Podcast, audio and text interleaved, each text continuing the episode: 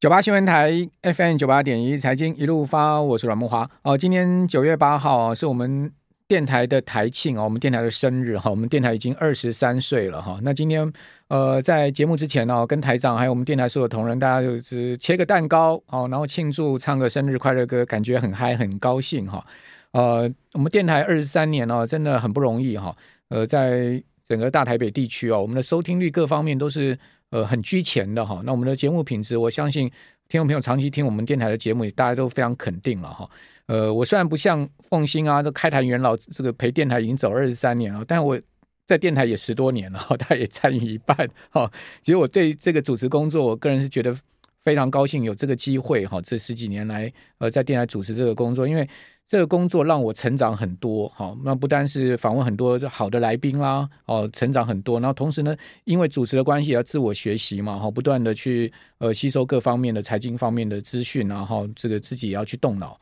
好，那诶，谢谢 Roger 的对我们电台的 donate，好，那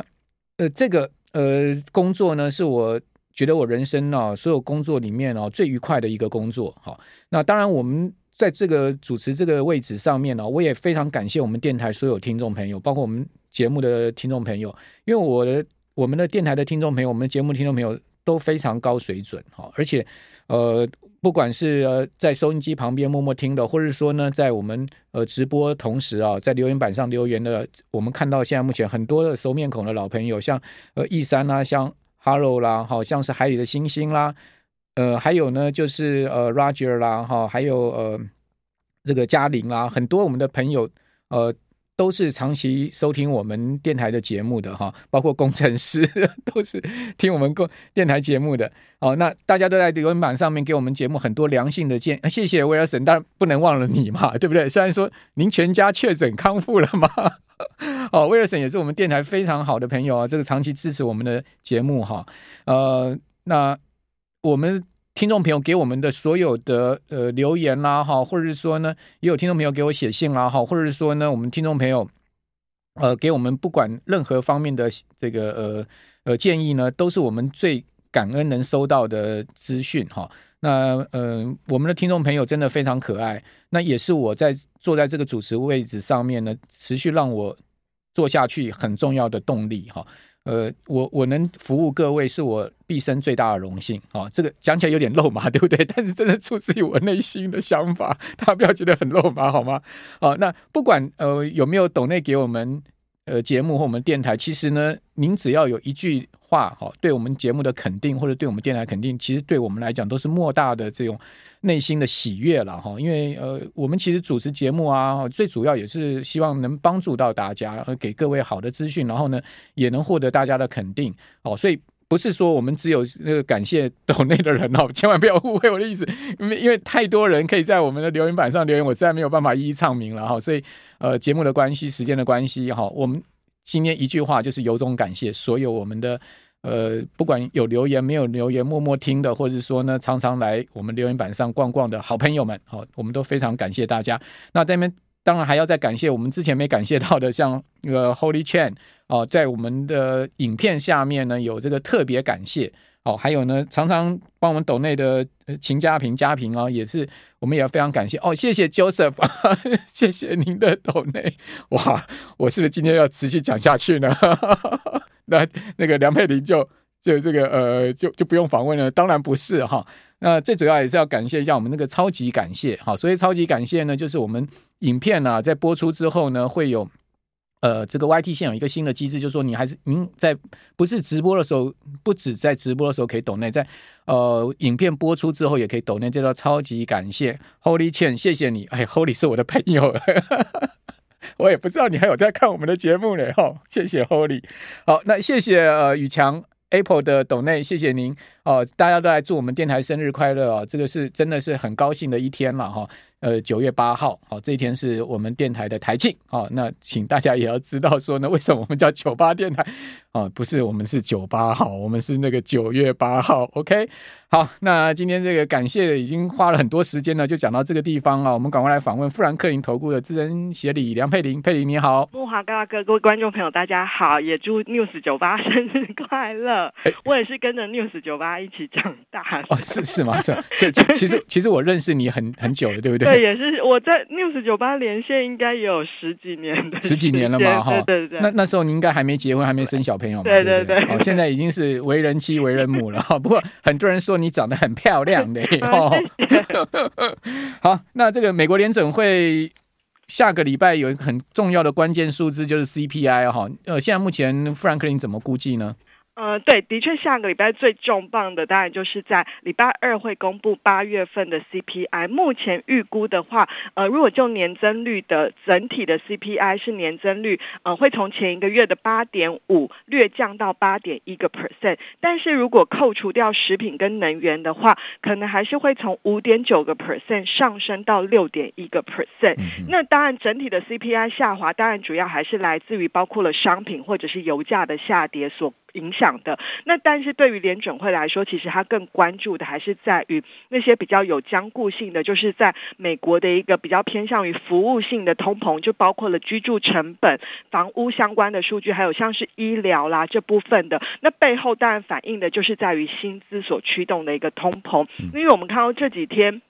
其实美国股市其实从八月十呃大概四大指数呃三大指数的波段高点，大概都落在八月中左右，十六号左右，波段跌幅其实大概如果以道琼跟史坦普百指数，大概都跌了七点五个 percent，如果以纳斯达克指数，大概是跌了十个 percent 左右，可以看得出来，其实主要又是受到了联准会官员都还是比较鹰派的关系，那鹰派谈话的关系，那像昨天其实联准会官员也是蛮鹰派的，但是昨天美国股市出现。反弹就是在于殖利率的一个回落，所以我觉得其实到下个礼拜，因为下礼拜在 CPI 的数据基本上就是决定了九月二十、二十一联准会到底要升息两码或三码。那以目前的一个利率期货来看，升息三码的几率已经高达有八成以上。所以我觉得应该是如果没有意外的话，哈，呃，应该是升息这个九月份升息三码的几率应该是一个。呃，板上钉钉的事情啦，除非真的还有出，就是除非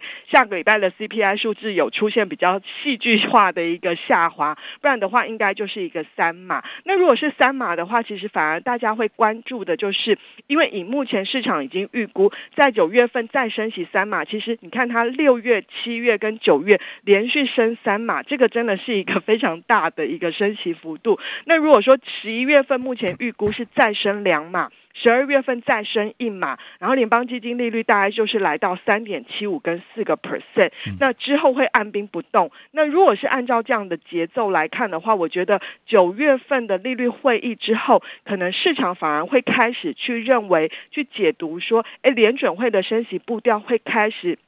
慢慢的一个放缓，如果是这样的话，其实对于金融市场的压力，尤其是债券市场的压力，我觉得会开始慢慢的一个减轻。那反而九月份呃 利率会议之后，大家就会把焦点去放在十月份要登场的企业财报。那对股市来说，或许还有一些调整的一个呃风险跟压力，因为企业获利可能还是在还要下修。对对对，但是我觉得如果是这样的话，对于呃美国上市最近又来到了一个呃大概三点二。三点三五左右的一个呃殖利率水准，美国十年期公债殖利率的话，我觉得应该是有机会，就是来到一个相对高档之后，是有机会开始慢慢的一个横盘整理，甚至有机会逐渐的一个下滑。好，那首先再谢谢台北天空的 Amy 啊、哦、的斗内。好，那呃现在目前台子期的夜盘哦是呃小跌十点哈。呃，应该也是在等待欧洲央行的利率决议了哈。不过看一下，目前欧洲央行的利率决议还没有出来，对不对，佩林？还没要到，诶、嗯，要应该要到七七七八点八点八点钟。目前预估大概欧洲央行也是会升三码三码啦，那就会到零点七五了嘛，对不对？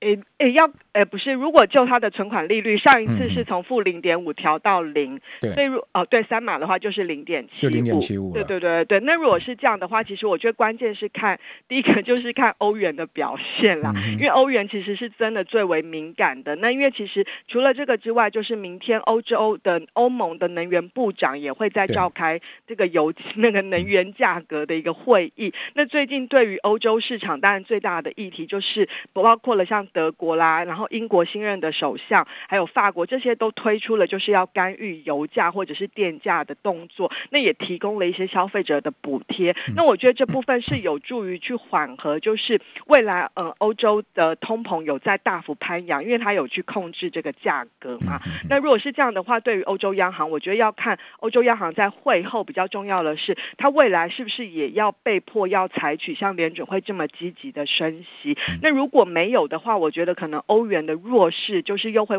对美元有可能又会长期会维持在一比一以下这样子平价以下的一个水准。那对欧元的一个弱势，当然对欧洲股市或企业获利的压力是相对比较小的。那这样的话，其实你可以看得出来，为什么欧洲股市虽然有震荡，但是其实它的跌幅并没有像它经济真的陷入到衰退来的那么严重。欧元现在目前回到一比一平价之上了哈，我们等一下休息一下，回到节目现场。九八新闻台 FM 九八点一财经一路发，我是阮木华。哦，我们听众朋友关注的角度非常多哈，在刚才这个广告期间留言板上面就是讨论比特币哈破一一万八，然后呢说三 B 家具的呃应该是 C 呃应该是财务长吧跳楼自杀，哈 这个关注的角度非常的广哦，确实的，我是觉得这个三 B 家具的财务长跳楼。这个也是蛮悬疑的一件事情哦，为什么他要跳楼呢？哦，这个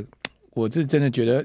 是这是是是是怎样？是他想不开吗？还是有其他原因？哈，好，那刚才谈到了，就是说美国的利率、欧洲的利率可能的状况哈。那现在看到高盛的看法是估，那美国九月、十一月哈哦都会各升七十五个基点哈，那十二月升一码。哦，对不起，十一月升两个，呃，九月升三码，然后十一月升两码，哈，十二月升一码，所以也就年底利率会拉到四趴。好，那在加拿大央行昨天是连续两个月升七十五个基点，哈，利率已经拉到三点二五了，哦已经拉的是比美国还高很多了，哈。那而且加拿大央行是连续四次升息超过呃一码，哦，哦，所以加拿大央行也是激进在升息了，哈。那这在。这个欧洲央行的部分呢，哈，那现在目前看到升两呃升三码的几率已经是到九十五趴了哈，呃年底甚至估计欧洲央行的利率会欧洲的基准利率会来到一点七五哈，一点七五，也就是说到年底可能还有。如果这次啊，今天晚上升三码的话，年底可能还有一个百分点的升息空间。好，那刚佩林有谈到了，就是说美股的最新的状况。哈，我们继续来访问富兰克林投顾的资深协理梁佩林。佩林，你觉得美股昨天的拉涨，好是终止了这个波段的回跌吗？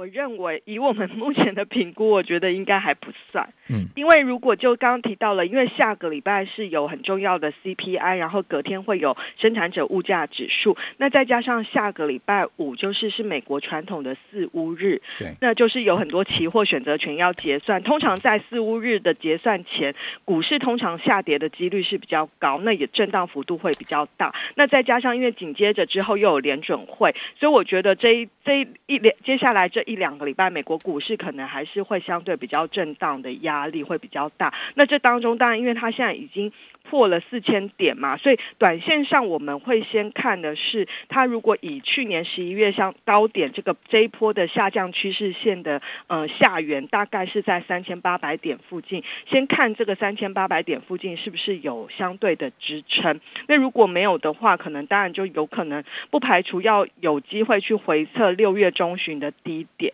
那这当中真的除了牵涉到我刚提到的联准会的政策之外，当然外在的变数就刚提到。到了像是欧洲的能源供应问题，甚至在中国，因为在二十大之前看起来中国政府对于防疫的风控还是相对比较严格的，那这部分还是会持续去影响到不论是商品或者是整体的全球的终端需求，那这部分都是也是会对美国经呃企业获利或者是对整体的全球经济造成一定的压力，所以综合整体的呃券商对于目前美国股市多半也都还不认为是一个要去。抄底的时刻啦，那只是说在现阶段，我们也不认为会再出现很大的下跌，因为你可以看到最近，即便美国公布出来的经济数据。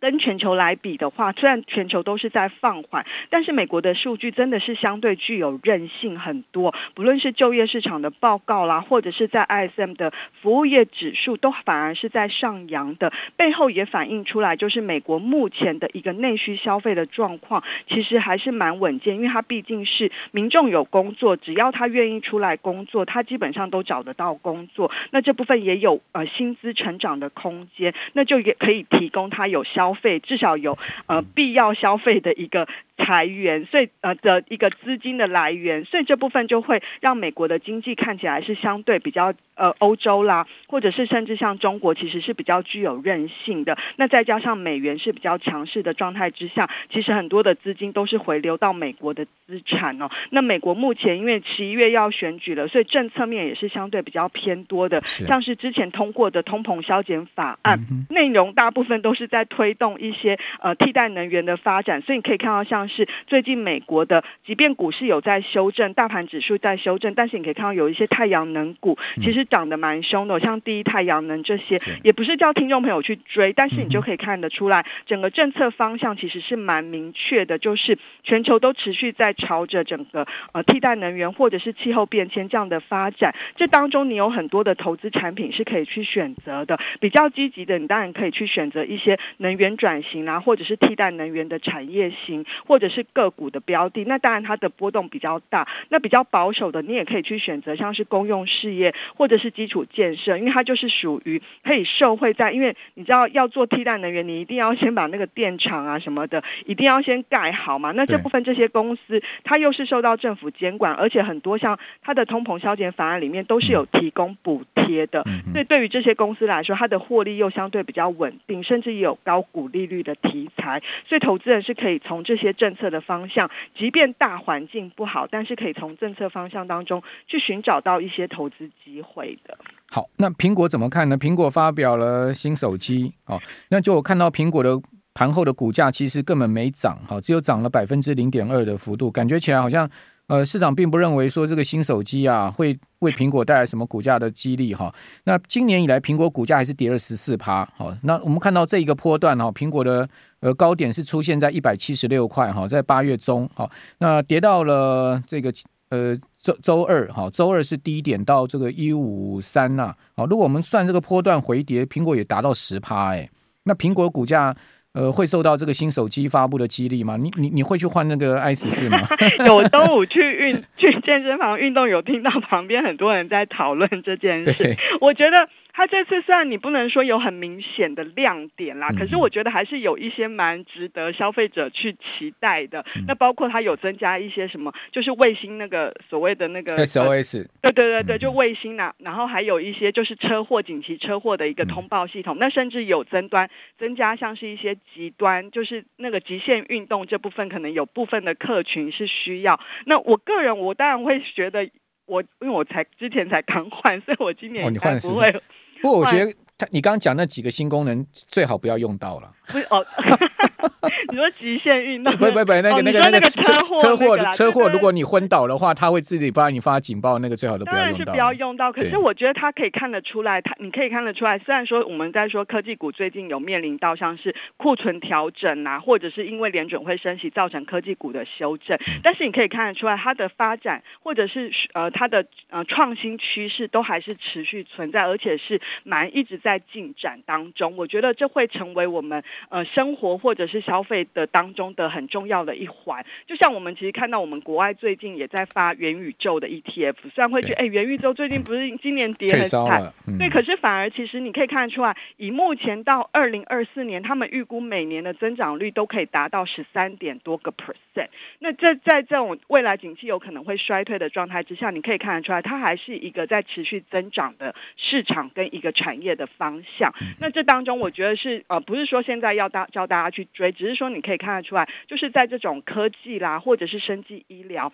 还是在持续不断有创新的题材当中，你反而就是在这种市场比较低迷或者是震荡的环境当中，就是可以去采取一些分批加码的动作，或者是一定要坚持定期定额的策略。那如果就苹果来看的话，我觉得以目前券商大概预估，对于它今年的销售，大概应该是比较偏向于审慎乐观啦，嗯、并没有说看得太乐观，但是也没有想象中的那么保守。那其中比较大的变数，我觉得要看是中国这部分的需求是不是有开始呃明显的萎缩，因为其实如果以目前中国消费端的，因为它本身的总体经济是存在一些不确定性。这部分看得出来，其实中国在消费动能这一块是有比较减弱的状态。这部分是不是会去影响到今年苹果这部分的一个换机潮的需求，就要值得关注。那整体来看，应该是不至于会出现很弱的一个状况。那我觉得，就苹果短线上股价有修正，那评价面如果转趋合理的话，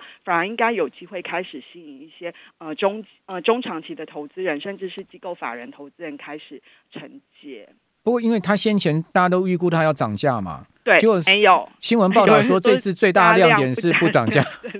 加量不加价，对，是是因为他怕大家不买吗？哎，可是哎呦，可是因为台湾的有涨了，台湾是因为汇率的关系，对啊，涨两千块嘛，对。所以我觉得应该是说，就是所以就要看它对于瓶盖，就是它的供应链是不是有一些价格的压抑效果，当然就会影响到台厂的。它它瓶瓶今天瓶盖股都不涨啊，甚至跌啊。对对对对，就短线上可能还没有利多的一个行情。好好好，谢谢佩林，祝你中秋节快乐，祝大家中秋节快乐。是，也祝我们所有听众朋友，大家中秋节佳节快乐。